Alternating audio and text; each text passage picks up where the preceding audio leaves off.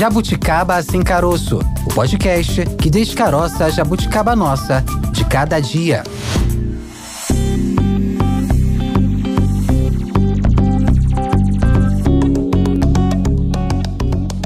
Olá, sejam muito bem-vindos a mais um episódio do Jabuticaba Sem Caroço, podcast da Sputnik Brasil. Eu sou Tayana de Oliveira, junto comigo meu companheiro de bancada, meu companheiro de sempre, Maurício Bastos. Antes de saudá-lo, já vou antecipar aqui para os nossos ouvintes o tema de hoje. Vamos falar sobre a situação de Maceió. A Defesa Civil emitiu um alerta de colapso no entorno de uma mina da Braskem por conta do afundamento de solo. Então, esse assunto tomou conta do noticiário nesse último fim de semana. Nós vamos hoje abordar aqui no podcast. Hoje, quinta-feira, é dia de falar sobre meio ambiente. Então, o assunto super válido para debate por aqui, não é isso, Maurício? Tudo bem? É isso, Tayana, tudo bem? Um abraço a todos que nos acompanham aqui no Jabuticaba Sem Caroço. Hoje a gente traz de maneira mais aprofundada, com o ponto de vista de quem está por perto, quem sente na pele esse problema que se arrasta há alguns anos. Na verdade, essa exploração acontece desde os anos anos 70. Desde os anos 70, a Braskem está presente na região de Maceió, na exploração mineral, na exploração de minas eh, e fazendo a extração do salgema naquela região. O problema é, essa exploração vem ocorrendo junto de comunidades, junto de populações, de bairros que estão estabelecidos lá há muitos anos, colocando em risco toda essa população que por lá vive há muitos anos. Muitos já foram retirados compulsoriamente diante do risco, isso desde 2018. Em 2019, essa atividade foi paralisada justamente devido ao risco de acidentes, de desmoronamentos, de colapso do solo daquela região. E no último fim de semana tivemos o deslocamento de solo com ameaça de desabamento de casas da região. A gente vai analisar, vai conversar com a população da região para falar sobre eh, esse afundamento de solo e essa situação situação difícil vivida pelos moradores. A Braskem está apoiando essa população, está dando o suporte necessário. O poder público está chegando junto, prefeitura, governo do estado, governo federal, ou a justiça e os órgãos judiciais, como o Ministério Público e Defensoria Pública, estão dando o suporte necessário para essa população. A gente vai saber no episódio de hoje, Thay. A Petroquímica Braskem é responsável pela exploração de 35 minas para retirada de salgema ali na naquela área urbana de Maceió. Desde 2018, os moradores vivem nessa situação de tensão, né? Cerca de 60 mil moradores precisaram deixar suas casas em cinco bairros, isso no ano de 2018, quando foram é, registrados os primeiros, as primeiras explosões, né? Esses primeiros alertas foram emitidos pela Defesa Civil. Na época, segundo o governador Paulo Dantas, do MDB, a empresa comprou os imóveis e pagou 40 mil reais em indenização, o que mesmo mesmo assim não seria suficiente para esses moradores. O Instituto do Meio Ambiente do Estado de Alagoas multou a Braskem em 72 milhões de reais por omissão de informações, danos ambientais e risco de colapso e desabamento da mina 18, que é essa que acabou provocando esse alarde recente, né, esse risco de colapso, esse alerta máximo emitido pela Defesa Civil em nota a Braskem que em seu portal de notícias, né, né? O seu portal oficial, né? Nem portal de notícias. No seu site oficial, colocou uma aba lá para acompanhamento 24 horas da situação em Maceió. Em nota, eles informam que estão acompanhando a situação 24 horas por dia e, enfim, prestando auxílio aos moradores. Vamos saber agora de fato, ouvindo um morador da região, né? Um desses bairros é, que vive essa situação de possível colapso, saber se está de fato sendo sendo assistido pela empresa, então já vamos convidá-lo aqui, nosso primeiro entrevistado do episódio de hoje. Fotossíntese Aqui no Jabuticaba Sem Caroço, podcast da Sputnik Brasil, nós conversamos agora com Fernando Lima. O Fernando é presidente da Associação Comunitária Beneficente dos Moradores do bairro Bom Parto, em Maceió, capital de Alagoas. Fernando, muito obrigado pela sua participação aqui conosco. Seja bem-vindo ao nosso podcast Jabuticaba Sem Caroço. Como vai? Bom dia, obrigado pela receptividade. Estamos bem, vamos dizer bem para ser positivo, né? Vamos atravessando. Bem na medida do possível, né? Bem na medida do possível, né, Fernando? Eu queria que você aqui conosco, aproveitando e agradecendo mais uma vez a sua presença, descrevesse a situação de Maceió, da região na qual você mora, da qual você é presidente de uma associação de moradores. A gente sabe que esse problema de afundamento em consequência da exploração aí de uma, de uma mina não é de hoje, é recorrente, vem de alguns anos. Eu não sei se exatamente desde o tempo que você ocupa a presidência aí da associação, mas eu queria que você descrevesse agora a situação, como está nesse momento, depois de um final de semana de terror, depois de muito pânico vivido pelos moradores. Conta pra gente como é que tá a situação por aí. Hoje a situação está, vamos dizer, mais ou menos estabilizada, mas vamos fazer essa retrospectiva desde 2018 quando os, os primeiros sismos é, aconteceram e foi sentido no Pinheiro, na casa de um amigo nosso, por nome de Joeliton. Foi quando começou o caos. Só que ele já estava, aí veio o ápice, né? Porque ele já estava acontecendo e nós não sabíamos, não tínhamos a noção da, da dimensão da coisa. E daí foi colocado que seria no Pinheiro o efeito. E, na verdade, era no Mutange, uma comunidade de encosta, onde todas as minas da beira da lagoa, que ficam dentro da lagoa, estavam começando a entrar em colapso. Foi daí que começou-se a ver que realmente a questão era mais grave do que se previa, do que se sentia. E daí, avançando mais um pouco, foi verificado que precisava se retirar, através já de, de orientação da CPRM, da Defesa Civil, de retirar a comunidade do, do Mutange. Quando foi feita a evacuação praticamente através já de um acordo feito da Força Tarefa MPF, DPU, MPE e Defensoria Pública para retirar todos os moradores através de compensação financeira um acordo com a Braskem, que era a, a empresa causadora. Então, o que foi feito foi um, como chamar assim, de uma forma assodada a retirada do, do, de todos os moradores através de compensação financeira, certo? Daí foi verificado que precisava também tirar a parte do pinheiro, que era como se fosse uma barreira. Eu vou tentar fazer uma figuração para a encosta é o, bom, é o mutange. A parte de cima, onde a descendo, estava puxando o pinheiro a reboque e precisava tirar também o pinheiro. E foi feito dessa forma. Daí verificou-se que a lateral direita, que era o bebedouro, precisava ser retirada também. E a lateral esquerda, onde ficava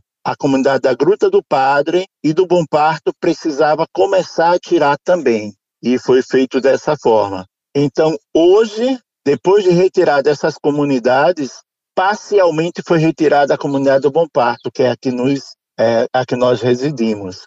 E daí foi retirado o conjunto Vale do Mundaú. Eu estou indo de uma, uma sequência para que a gente possa entender.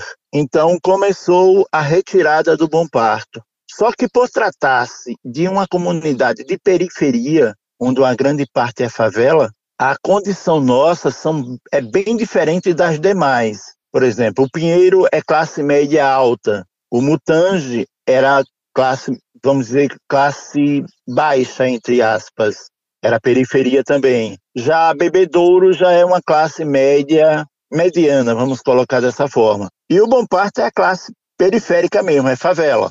E daí começou-se a retirada de uma parte do, do, do Bom Parto chegou-se a 30%. E a questão toda é que a condição humana nossa foi piorando, ou seja, a velocidade de, de subsidência da parte norte e da parte sul começou-se a ver que a parte norte estava desacelerando e a parte sul, que somos nós, continuava acelerando. As 35 minas que estavam dentro da lagoa estavam sofrendo colapso. E daí, como não há uma sentença e sim um acordo, é feito da seguinte forma: é colocado por estudos técnicos que precisa ser retirado, a empresa concorda ou não. E daí ela vai até onde ela quer. Enquanto a vida nossa, a vida cotidiana, está transformada no inferno total. Eu espero que vocês estejam acompanhando mais ou menos essa cronologia para que a gente chegue até o momento atual. Então, o momento atual é qual? Há uma parte da beira da lagoa que precisa se urgentemente ser retirada e agora foi colocado novamente que precisa mais 15% sair, quando na verdade as casas estão rachando, o solo está em subsidência comprovada, mas foi só colocado agora para retirar uma outra pequena parte. Quando a nossa vida foi feita de, da seguinte forma: os direitos da criança, do adolescente, do idoso, da mulher foi colocada dentro de um saco de lixo e jogado fora. A quem podemos recorrer? Graças ao nosso bom Deus, as instituições como o Ministério Público Federal, nas pessoas das doutoras, das doutoras Niedja Casperi, Juliana, Júlia e Roberta, além da DPU na pessoa do doutor Diego, além da Defensoria Pública, que hoje corre sozinha, além da Promotoria Estadual na pessoa de doutor Luiz Antônio, José Antônio e doutor me fugiu a pessoa agora, é que tem estado junto da, da comunidade nessa busca por esse acordo, que continue sendo feito e continue vigorando para que aconteça o que está parcialmente acontecendo, a retirada dos moradores que estão em área de risco e estão sujeitos a qualquer sorte da forma que está acontecendo. Culminou que nessa semana a mina mais próxima ao Bom Parto é a número 18, que é uma das maiores que tem, que ela colocou-se em colapso. Só que não eram não era só a mina 18, eram nove minas que estavam entrando em colapso. Tivemos a grande ajuda da imprensa local, que transformou a informação distorcida de forma criminosa que o bairro do Bom Parto ia ser evacuado, quando na verdade a parte de um quilômetro mais a mais de segurança só entraria uma rua, que era a Rua São Francisco, para que fosse retirada essas pessoas é, optativamente, ou seja, você deseja ser retirado? Não, não quero. Olha, tá, pode acontecer algum acidente que possa vir resvalar aqui na margem de segurança. Só que o que foi passado pela imprensa local é que nós iríamos ser evacuados em 24 horas no máximo. Criminosamente, essa, isso daí foi massacradamente colocado e daí gerou-se um pânico total da comunidade. Aí, para aproveitar, advogados gravaram vídeos dizendo que nós íamos ser realocados, realocados não, evacuados, quando sequer conhecem a, a realidade da comunidade, sequer conhecem a comunidade. E daí entramos numa briga política, onde o Estado adotou a parte norte e a prefeitura adotou a parte sul. E daí gerou-se um pânico total quando a realidade nossa era outra. E daí começou-se a propagar que Maceió estava afundando, quando sequer conheciam a realidade da qual estávamos vivendo. Eu faço parte também do núcleo de defesa civil comunitária, que é voluntário. E nós estávamos aqui acompanhando em tempo real a questão das minas, que na verdade fomos dormir da terça para quarta com nove minas em colapso, acordamos com seis, fomos dormir com duas e ficou apenas a mina 18. O que é que acontece? Nós temos um engenheiro maravilhoso que chama-se Deus. E daí, desculpe a emoção, mas daí você vê que a, a nossa fé é maior do que qualquer coisa. E daí ele disse: Olha, vamos começar a fazer assim. As minas começaram a ser preenchidas com a água da lagoa, sem explicação nenhuma. E daí a mina 18, numa velocidade que ela estava de praticamente quase um metro por dia, ela passou a desacelerar e hoje estamos a 0,26 por dia na velocidade de afundamento. Ela praticamente está quase submersa. E daí o colapso que estava sendo alardeado como a evacuação, estamos agora numa fase de monitoramento das minas. Pode haver o colapso? Pode. É de forma submersa agora, sem a perspectiva de haver uma evacuação total do bairro, como se foi alardeada. E daí foi feito o quê? Os, vamos dizer, os salvadores da paz políticos que nunca fizeram nada por nós, que nos abandonaram, e isso é Estado, município e União. Quem chegou para nos socorrer? Hoje foi a prefeitura de Maceió. Não tem um cargo em nenhum dos das três esferas, graças a Deus, não dependemos dela, mas temos que ser realistas. Quem nos socorreu nessa parte? Ministério Público Federal, a DPU, na pessoa do Dr. Diego, Defensoria Estadual, na pessoa de Dr. Carlos e Dr. Me foge agora a memória dele, e a Procuradoria Estadual, na pessoa de Dr. José Antônio e outra pessoa que me foge a memória, e a prefeitura que montou um aparato aqui onde eu estou no momento para assistir a comunidade da forma de orientação, de atendimento médico, psicológico, todo o aparato foi colocado em favor da comunidade e está sendo montado hoje uma, uma vamos dizer, uma condição de atendimento ao morador. Então, até agora, quem não chegou? A empresa Braskem, que é a causadora desse genocídio social que nós estamos praticamente dentro. Por que genocídio social? Porque desde o início nós pedíamos, implorávamos para que retirassem principalmente a faixa da lagoa, para que tivessem respeito conosco. Ah, mas apareceu um senador querendo é, fazer uma CPI, onde ele foi presidente da empresa que nos causou isso. O filho foi, por dois mandatos, governador, a prefeitura foi omissa até hoje, e hoje o que nos apareceu foi só o prefeito, que tudo que não fez está fazendo agora. E é bem-vindo. Por que é bem-vindo? Porque nós estamos precisando de socorro. Eu espero que vocês estejam acompanhando. Aliás, Fernando, você falou aí até da questão do atendimento psicológico. Eu ia até te perguntar isso. Como que fica o emocional aí dos moradores diante de toda essa situação, né? Esse alarde, aí depois a situação controlada. É um emocional completamente abalado, né? Diante de tudo isso. Não é abalado, é destruído. É destruído, porque graças a a imprensa local, nós fomos colocados na situação de evacuação, quando não era verdade, nós fomos colocados na situação de total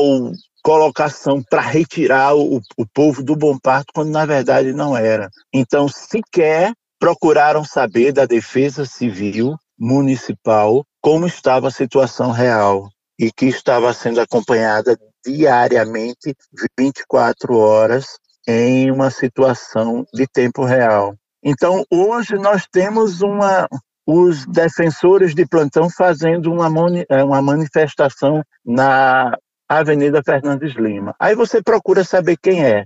Ah, os pesquisadores da Universidade Federal. Pergunte se uns, algum conhece a nossa realidade, a nossa comunidade. Nenhum. Pergunte se os movimentos que realmente estão querendo defender-nos, que, sabem onde pelo menos fica a nossa comunidade? Nenhum. Há o movimento unificado das vítimas da Braskem. Pergunte se algum deles conhece a comunidade do Bom Parto, que é a que está mais carente e afetada. Nenhum. Há o movimento dos empreendedores na pessoa de uma do senhor Alexandre. Não conhece.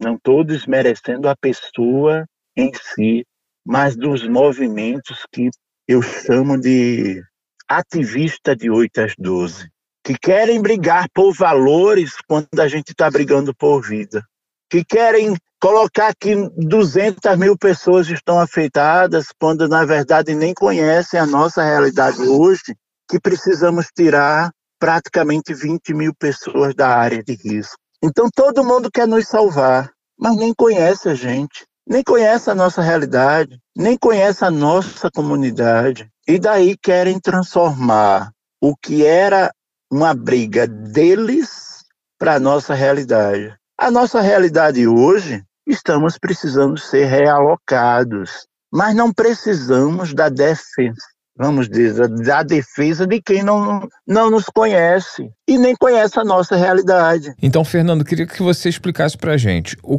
o risco de colapso realmente existe aí na região? A gente, desde pelo menos 2018, vem ouvindo falar na imprensa local, né, a partir de jornalistas aí da região que é, divulgam o que acontece por aí na, na, imprensa nacional. A gente vem ouvindo falar que há uma situação em que há uma atuação de uma, de uma empresa é, do ramo petroquímico químico que atua aí na região de forma um tanto quanto predatória, tá tirando, fazendo retirada aí de metais, de salgema e da, de minas da região, numa região urbana, né, que é pouco, enfim, usual, né, fazer esse tipo de exploração dentro de áreas densamente habitadas, como é o caso aí dessa região de Maceió. Isso que isso vem acontecendo. O risco é realmente é, existente, esse risco de colapso, de desmoronamento, de uma tragédia é, humanitária aí da região desse problema que vem sendo divulgado ou há um, uma certa distorção em relação ao que tem surgido e o que tem gerado essa preocupação nacional e até mundial? O risco existe, o colapso foi colocado de forma a ter um ápice essa semana, onde nove minas, não uma só, estava em colapso, e o grande salvador da pátria, na verdade, foi Deus, não outro. Então, o que a imprensa local fez foi transformar a nossa vida no inferno, foi transformar a nossa necessidade de uma forma midiática de conseguir audiências. Houve, sim, nove minas em colapso, que fomos dormir de terça para quarta com nove, acordamos com seis, fomos dormir com três e acordamos daqui quarta para quinta com a dezoito. E aí o Deus que a gente tem fez o seguinte: disse bem assim para a comunidade: eu vou transformar vocês.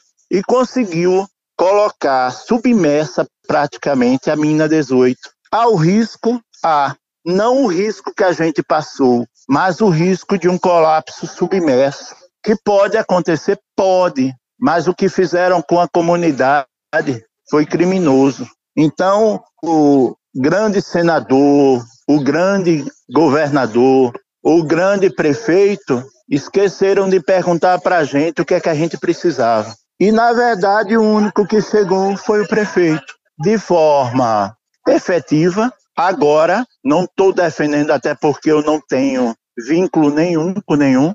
E hoje está sendo montada aqui, onde eu estou, uma estrutura gigante, onde vai ser colocado atendimento psicológico, atendimento médico, atendimento de toda forma, para que a comunidade seja atendida. E o que está acontecendo, aí os grandes salvadores da pátria de plantão, o que é que estão fazendo? Uma manifestação na principal avenida da cidade. Para quê? Para politizar a nossa miséria, que é o que está acontecendo.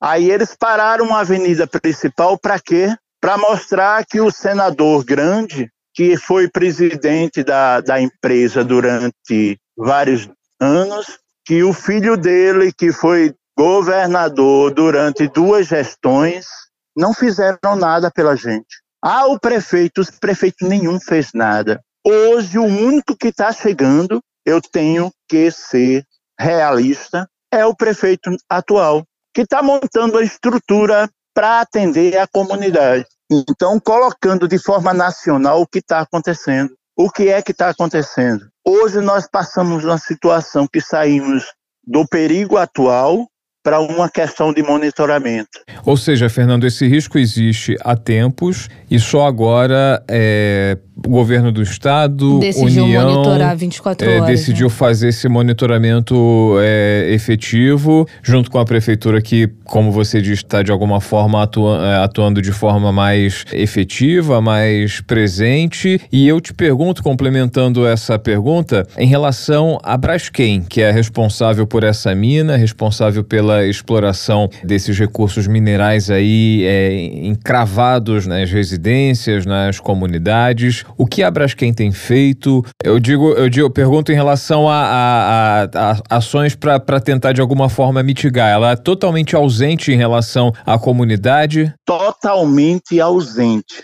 A empresa é criminosa. O Estado é criminoso. O município, durante anos, foi criminoso.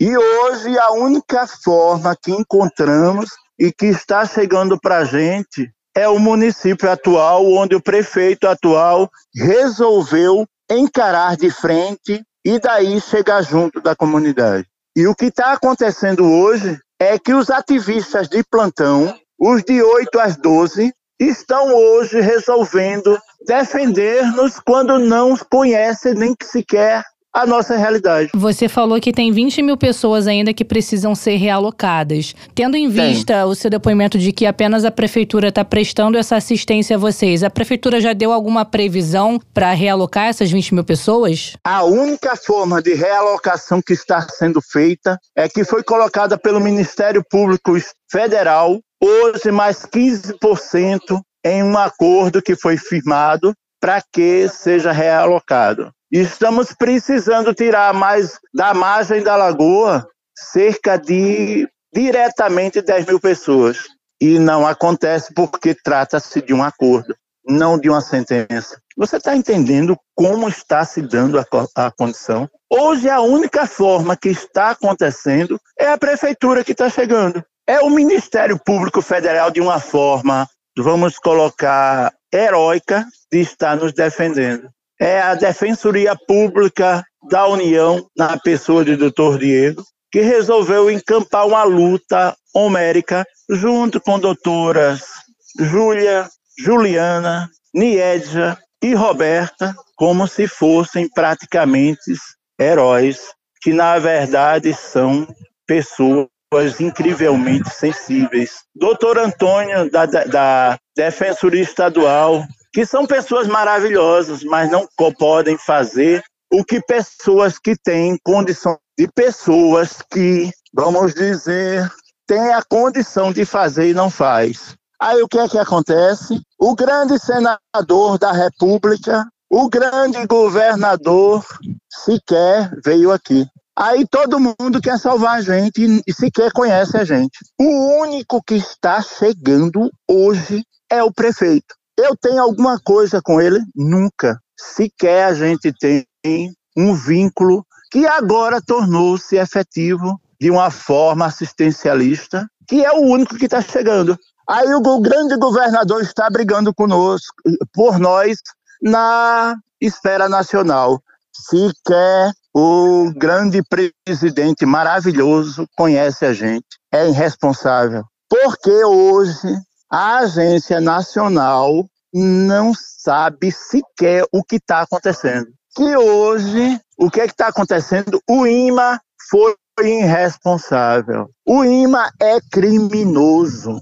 Então, o que eu estou tentando passar é a realidade atual que nós estamos vivendo. E eu não estou querendo ser o gênio, não. Eu estou querendo porque eu estou agora de frente até um morador, que é o que nós estamos passando. Então, está doendo, tá porque sequer procuram saber da gente o que a gente quer. Imagina o tamanho dessa dor do Fernando, que é presidente da associação desde 2006 e desde 2018 convive com essa situação de incertezas aí na região, na comunidade do Bom Parto e não só a comunidade do Bom Parto, como outras comunidades de Alagoas é, vivem esse, essa questão de interrogação sobre o que vai acontecer dessa região diante dessa instabilidade nesse terreno, diante de tantos anos de exploração de Minas aí na região pela empresa petroquímica Braskem. Fernando Lima, presidente da Associação Comunitária e Beneficente dos Moradores do Bom Parto, na capital lagoana Maceió, conversando conosco aqui no podcast Jabuticaba Sem Caroço na Sputnik Brasil. Fernando, muito obrigado pela sua participação, pelas tuas explicações, esclarecimentos. A gente espera que essa situação se resolva o quanto antes, que o poder público se faça presente, se faça atuar atuante, resolvendo as demandas da comunidade, ajudando ao morador da região a passar por esse momento de incertezas. Muitos moradores deixaram suas casas diante da ameaça que todos sejam, de certa forma, recompensados, é, indenizados por essa situação de, enfim, essa situação caótica, como, como você bem descreveu, e que a empresa responsável por essa exploração da região, por essa dilapidação dessa mina urbana aí, seja é, devidamente investigada e pague por tudo que está acontecendo aí, do, por tudo que vem acontecendo nos últimos anos. Obrigado, Fernando, mais uma vez e a gente continua em contato. Até uma próxima oportunidade. Se Deus quiser, muito obrigado pela audiência que vocês estão dando de forma nacional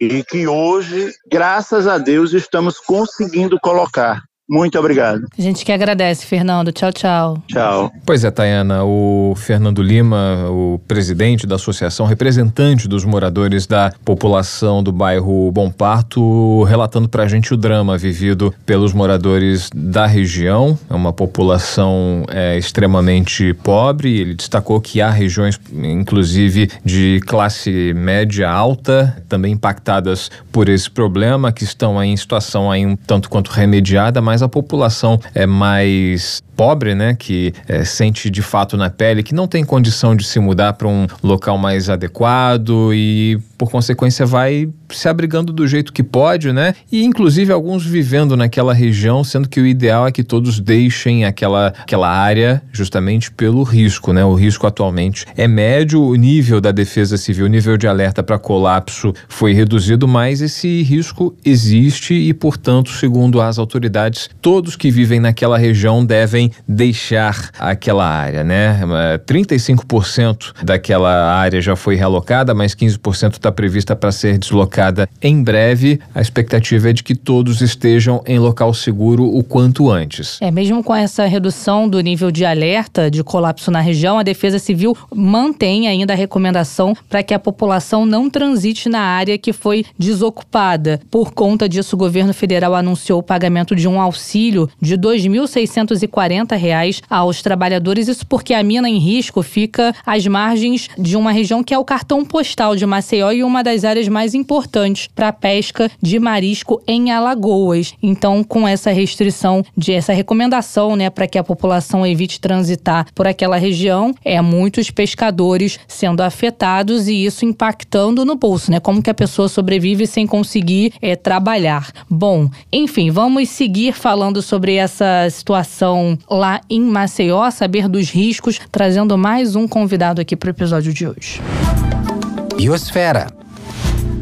Marcelo Vermelinger Lemes, geógrafo da Fundação Euclides da Cunha, professor da Universidade Estácio de Sá e doutor em Geografia pela UF, a Universidade Federal Fluminense, conosco aqui no podcast Jabuticaba Sem Caroço, na Sputnik Brasil. Marcelo, obrigado por aceitar nosso convite, seja muito bem-vindo. Eu que agradeço, uma honra. Marcelo, explica pra gente o que está acontecendo em Maceió. A gente tem é, esses avisos, pelo menos desde 2018, de um colapso é, anunciado já em alguns bairros de Maceió, uma capital de estado, uma cidade super populosa, com núcleos populacionais muito densos. A gente vê esse problema acontecendo em regiões de comunidade, em regiões muito pobres, decorrentes de uma uma exploração mineral em um núcleo urbano, em uma área densamente povoada, que exploração que acabou gerando aí uma expulsão de população, né, uma migração obrigando uma população a deixar suas regiões. O que acontece naquela região, esse solo de alguma forma que vem sendo explorado desde a década de 70 e sem, pelo que a gente vem acompanhando, nenhuma contrapartida, um cuidado muito distante da empresa que explora com a população ali naquela região. É, o que, que tem ocorrido em Maceió e que está culminando aí com essa situação é, de risco iminente de, de colapso, de desmoronamento, obrigando essa população a deixar essa região? Bom dia, então. É, primeiramente, a gente precisa saber do risco da mineração, né? A mineração pela própria existência de uma atividade dessa, ela já gera risco para qualquer tipo de população ou de área.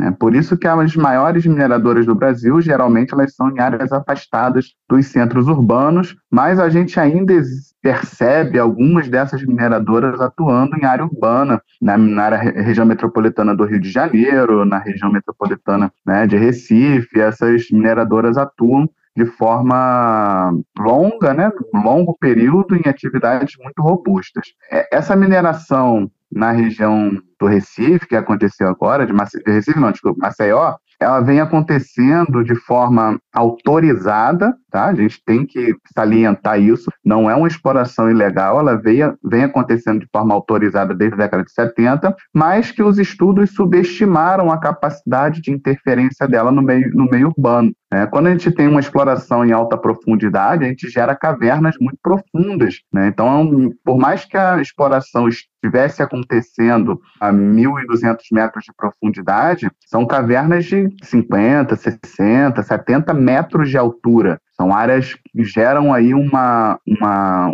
um alívio de tensão no solo muito grande. E quando esse alívio não suporta o peso da camada de solo que está sobre aquela laje, né, porque o teto de uma caverna é, é a laje da caverna. Quando essa laje não suporta o peso do solo, ela sofre um processo de subsidência, que é o afundamento desse solo, e Consequentemente, esse afundamento vai progredindo até chegar à superfície. Tanto é que o afundamento ele não está sendo percebido de forma bruta, um grande afundamento. Ele vem acontecendo paulatinamente, devagar, às vezes um avanço um pouco maior, mas ele vem afundando por conta da dissolução dos próprios sais a água penetra, ele dissolve, a laje da caverna não suporta o peso e vai afundando, afundando, afundando, até preencher todo esse vão. E quando preenche, forma um novo vão, assim ela vai avançando até a superfície. O processo em si é mais ou menos assim. E daria já para medir os impactos que podem ocorrer diante desse, dessa situação de colapso? É, a, a própria Braskem, né, a empresa, ela tem aí as suas estimativas de, de impacto, né? A prefeitura municipal também, junto à Defesa Civil municipal, estadual e nacional, mais os órgãos de mineração, DNPN, o CPRM, eles fizeram um estudo muito detalhado da área. Então, se você tem um impacto aí que vai atingir 14 mil residências e 60 mil pessoas, essa área já precisaria estar toda isolada, né? Porque se existe um risco médio disso acontecer, o risco não é nem mínimo, né? O risco é médio. Essa área já não poderia ter mais população. Tanto é que agora, por mais que isso é, esteja acontecendo, essa é, mobilização desde 2019, de desocupação, né, de saída dos moradores, de desmonte das casas, ela não poderia ter sido tão lenta, né, porque o risco é muito iminente. Então, por mais que os órgãos digam assim, ah, está acontecendo de forma devagar, a previsão do colapso, da própria existência do colapso, já era para ter medidas mais enérgicas, mais incisivas para a remoção dessa população. Ou seja, toda essa região né, do Bom Parto, do Mutange, de outros bairros aí que são anexos a essa mina de, explorada pela Braskem, é toda essa região, toda essa comunidade, é, ela deveria já estar completamente totalmente esvaziada, sem moradores, com a população totalmente deslocada para evitar que haja o risco, por mais que haja uma estabilidade nesse momento, né? Existe uma existe um risco que era alto e diminuiu para médio, mas esse risco existe de desmoronamento, de colapso, essa região deveria nesse instante estar totalmente esvaziada? Totalmente esvaziada. O risco, por mais que ele seja médio ou baixo, ele já é um risco existente. Então, não tem como os estudos geológicos e de geotecnia, de engenharia que foram executados, não conseguem precisar exatamente o alcance de um desabamento desse. Eles têm ali um perímetro de risco, mas se uma parede desmoronar um pouco mais incisivamente, se um solo dissolver um pouco mais, esse perímetro ele avança fora da área que foi pré-estabelecida de risco máximo e médio. Né? Então, todo mundo que está sob o risco deveria ter sido deslocado. E a Braskem é uma das responsáveis por isso, né? de forma diretamente junto com os órgãos fiscalizadores. Porque pensa o seguinte, né? o deslocamento de uma população inteira, gera também um problema social imenso. Né? A população tem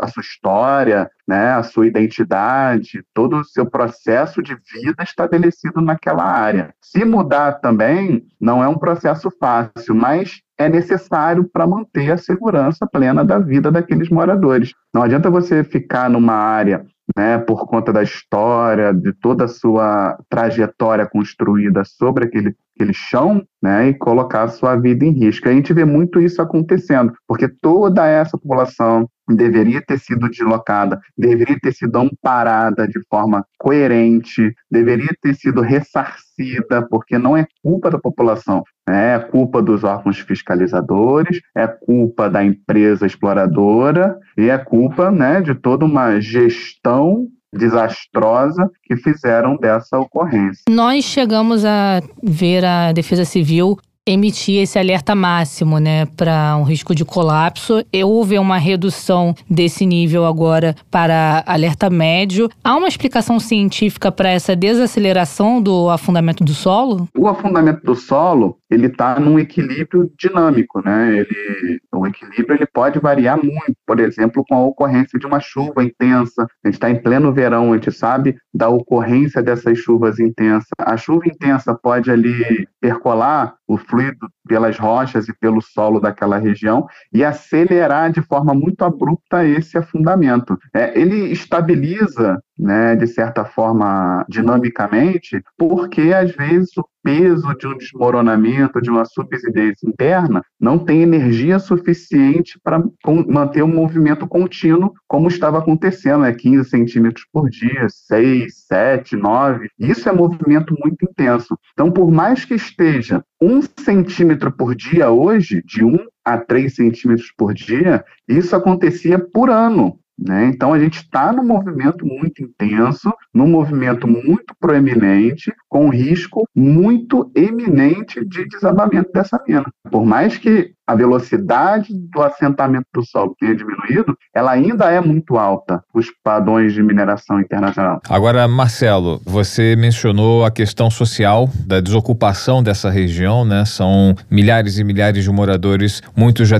deixaram compulsoriamente lá no ano de 2018, 2019, diante do risco iminente de desabamento, mas muitos continuaram vivendo nessa região e obrigatoriamente para evitar o risco de uma tragédia tragédia, né, de mortes, essa tragédia já está acontecendo, né, uma tragédia humanitária. Para evitar uma nova tragédia, esses moradores deveriam estar deixando suas regiões, é, suas casas, suas comunidades para locais mais seguros, onde não há o risco de desabamento, de desmoronamento, de afundamento dessa região. Maceió está preparada para esse deslocamento, para essa migração, já que é uma capital de pequeno médio porte, não tem locais onde essas populações poder, para onde essas populações poderiam migrar, como fazer com essa população, para onde elas iriam? Acho que não enxergo uma saída muito boa para essa população. Essa cidade, ela está preparada para receber essa, esse deslocamento de população? Não está. É, por mais que Maceió tenha uma estrutura urbana bastante robusta, a gente está falando de 60 mil pessoas.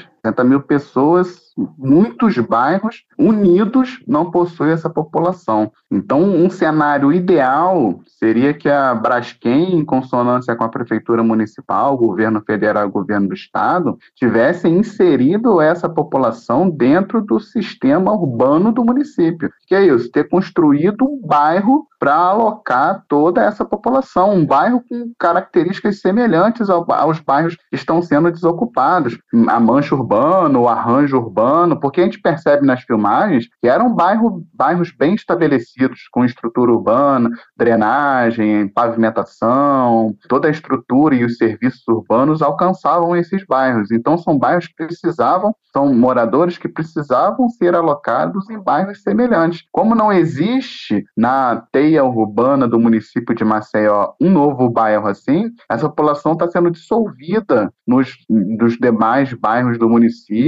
e muitas vezes criando subbairros em eh, moradias subnormais. Então, isso pode gerar a curto e médio prazo, um outro problema urbano que é o assentamento irregular dessa população, criando novos riscos aí, além dos riscos né, de desabamento do solo, aí passa a ser risco estrutural de residências, risco de ocupação irregular. Então, outros riscos acabam sendo gerados por conta de um, um plano de contingência desastroso feito pela prefeitura municipal que não previa essa desocupação desses bairros. Então, assim, foi feito de forma muito rápida muito abrupta e não teve tempo hábil nem interesse público de reassentar essa população de forma mais digna. É isso que eles estão cobrando. Quando a gente vê é, manifestações e, e, reclamações e muitas reportagens sobre isso, é a população dizendo que está abandonada, que está fazendo aquilo por si próprio, não tem uma estrutura municipal de remoção dos móveis, de remoção dos instrumentos, do, dos materiais de construção, das estruturas das casas que estão sendo desmontadas, né? A Braskem por si,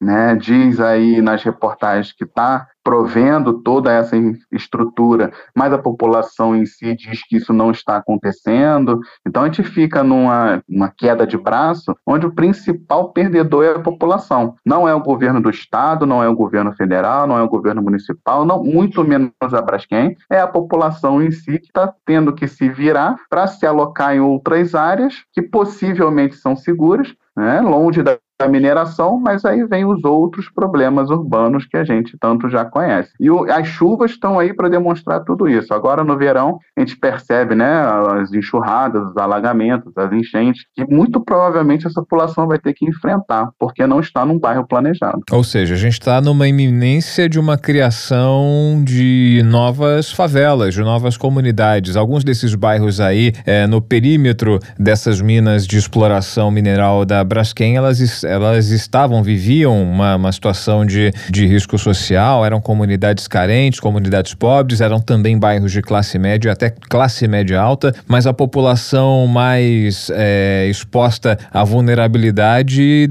provavelmente vai se deslocar para a criação de novas favelas. Né? Exatamente. É o cenário que a gente está vendo agora. A, a maior parte da população, a parte mais densa, é a população mais vulnerável, com menos estrutura financeira, né? Então essa população ela procura áreas, infelizmente, que cabem dentro do orçamento familiar e que possivelmente vai gerar um novo problema social, que é um problema social já conhecido para gente, que é a formação de, de periferias, né, de bairros e de favelas, mas que já existe em Maceió, esse problema vai se agravar ainda mais por conta de um fenômeno de exploração mineral no centro de uma né, metrópole que não deveria acontecer. Agora, Marcelo, você pontuou aí efeitos colaterais desse, dessa situação que está acontecendo naquela região específica de Maceió, com essa, esse realocamento da população para outras regiões, né, envolvendo isso que a gente está discutindo da questão é, social, de a cidade de Maceió estar preparada para é, esse deslocamento dessa população. Mas, fora isso, há risco de efeito colateral ao que diz respeito a esse afundamento de solo naquela região para o solo de outras regiões da cidade de Maceió, de um afundamento, digamos assim, em efeito dominó? As minas de exploração, elas já vêm passando por um processo de desativação. Todas elas, aí elas foram inseridas de areia, foram concretadas, foram preenchidas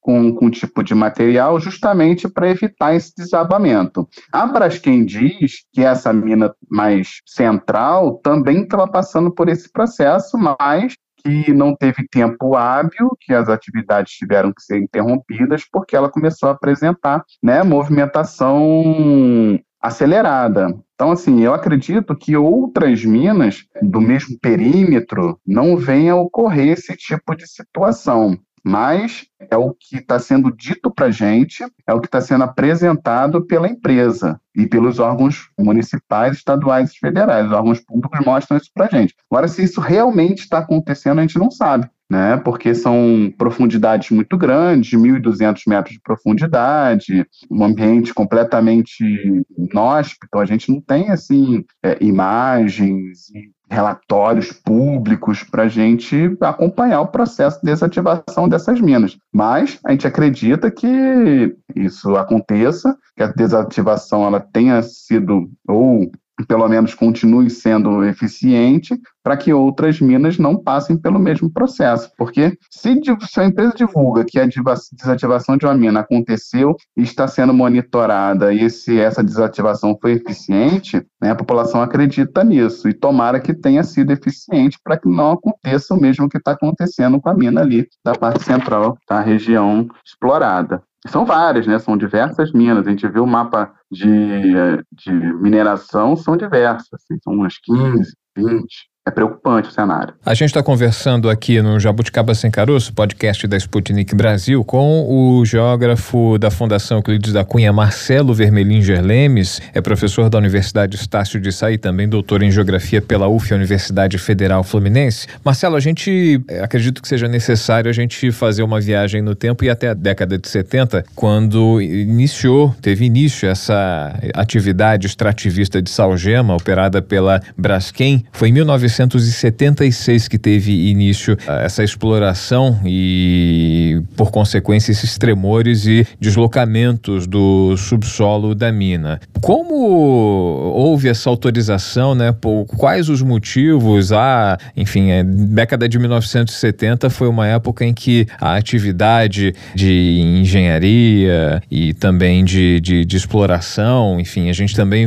volta os olhos aí para Minas Gerais aí nessa época teve um, enfim, uma atividade muito intensa de exploração de barragens, né, de, de criação de barragens de, explora, de atividade de exploração mineral, e aí a gente teve aí como resultado é, em Mariana, em Brumadinho, essa tragédia também humanitária com muitos mortos e muitos é, desaparecidos. Tem uma. Existem coincidências, pontos de contato entre essas três, na verdade, atividades exploratórias, né? É, Maceió, Brumadinho é, também Mariana, e por coincidência aí, década de 70, uma época de atividade muito intensa dessas empresas é, que passaram a explorar a atividade mineral? A gente tem sim esses pontos de contato. Né? A atividade mineral na década de 70, a atividade mineradora, até hoje, ela é um pilar da economia brasileira. Né? Então, a gente tem atividades de impacto muito grande, atividades muito robustas, que se desenvolveram em todo o Brasil. Né? A grande diferença de Minas Gerais para Maceió é que o tipo de rocha, o tipo de solo aqui na região litorânea é um solo sedimentar. Então, os solos e as rochas sedimentares, elas se dissolvem com muito mais facilidade que os escudos cristalinos de Minas Gerais, que são rochas metamórficas, rochas ígneas com uma resistência muito maior. Então, a gente tem muitas cavernas também na região de Minas Gerais, principalmente no quadrilátero ferrífero, né? Mariana, Ouro Preto, Diamantina, é, São João del Rei e também Congonhas. E essa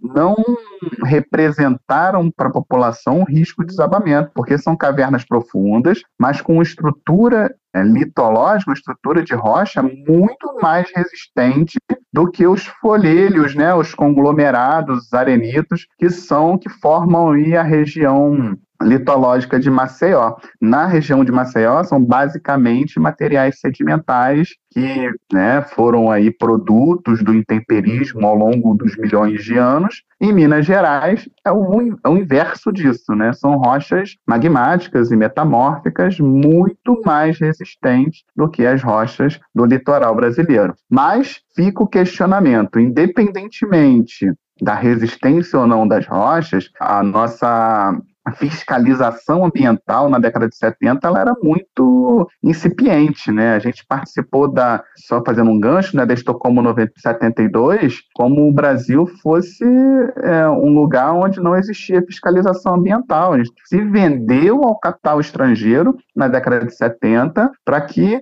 atividades mineradoras, atividades de extrativismo acontecessem aqui no Brasil de forma deliberada, sem nenhum tipo de fiscalização ou é, com um tipo de estudo muito incipiente para o que o impacto poderia causar, tanto em barragens, quanto em mineração, quanto extrativismo vegetal. Eles avançaram demais na década de 70 e só lá em 88, né, com a legislação ambiental, que esse cenário começou a alterar. Né? Então, a gente ainda hoje vive reflexos de uma década onde o Brasil sofreu impactos ambientais extremamente profundos. Eles iniciaram lá a gente responde por eles hoje aqui. Né? As minas, as barragens de Minas Gerais são exemplos aí, claro, da, in, né, da inconsequência da impunidade que aconteceu naquela época, naquela região. Né? Então, o Brasil inteiro passou por isso na década de 70, mas as áreas sedimentares com esse tipo de atividade em caverna estão hoje suscetíveis a esses tipos de desabamento. E não só em Maceió, tá? A gente tem também a, a exploração de salgema na região de, de,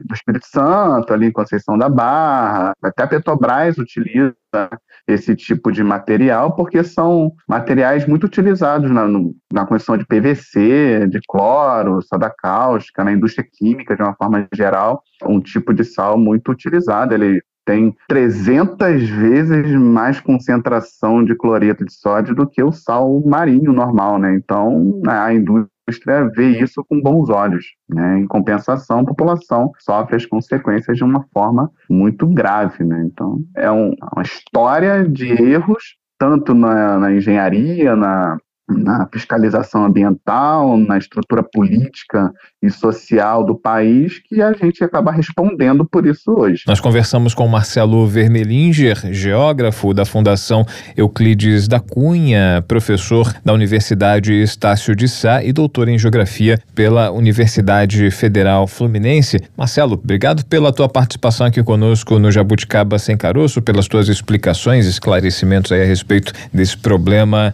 que está deixando em risco a população de Maceió e até uma próxima oportunidade. Muito obrigado e vamos ficar sempre alertas e atentos. Obrigada, Marcelo. Até a próxima. Valeu, um abraço.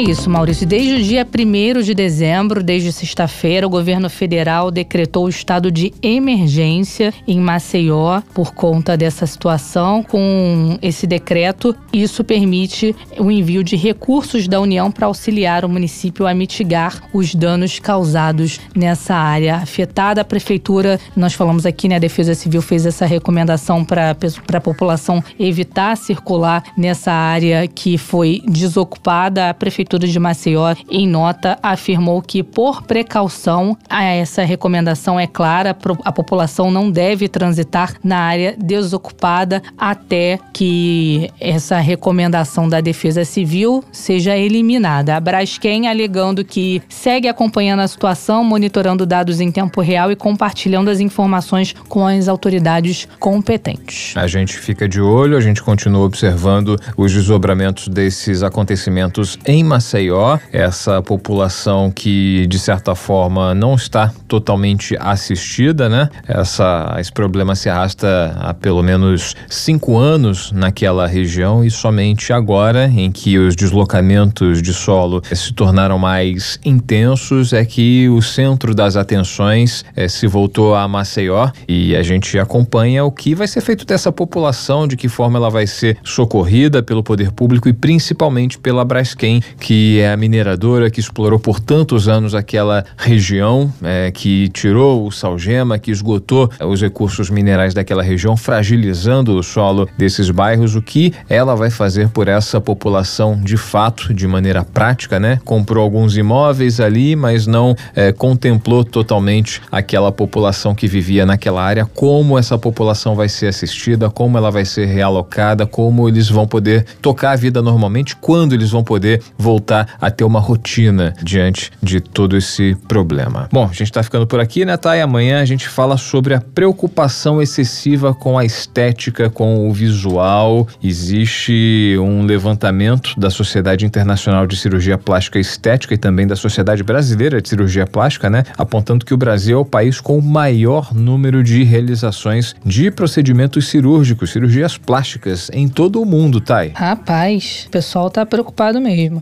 Teria coragem, Maurício, de fazer uma cirurgia plástica? Não tenho, apesar de não me enquadrar em padrões de estética, eu não tenho vontade de. Mulher que tá sempre querendo perder um quilinho a mais, eu não sei se eu teria coragem. Tenho vontade, mas não sei se eu teria coragem de fazer uma lipoaspiração. Eu tô convivendo aqui bem com os meus quilinhos, eu fico preocupado com a questão realmente de saúde, né? Que não é exatamente o que uma cirurgia plástica vai resolver, né? É, uma... Mas essa questão de, de. Ai, queria um nariz mais fino, tem a bichectomia também, né? Pra deixar o rosto mais, Mais fino. Essas coisas não, não me despertam interesse, Não não. Só, só a lipoaspiração mesmo. a gente vai falar sobre os riscos inerentes a esse tipo de prática, né? E também tentar entender o porquê de o Brasil ter esses números tão elevados, conversando amanhã com especialistas no assunto. Lembrando que estamos nas redes sociais. Opa! Tem o Instagram agora também, arroba jabuticaba underline SC e o nosso tradicional Twitter, que é o arroba jabuticaba SC. Você pode nos seguir e também interagir conosco por lá. É só acessar, então siga, curta, compartilhe, fique com a gente sempre. Tchau, tchau, Maurício. Até amanhã. Até amanhã, amanhã tem mais. Tchau, tchau. Jabuticaba Sem Caroço, o podcast que descaroça a jabuticaba nossa de cada dia.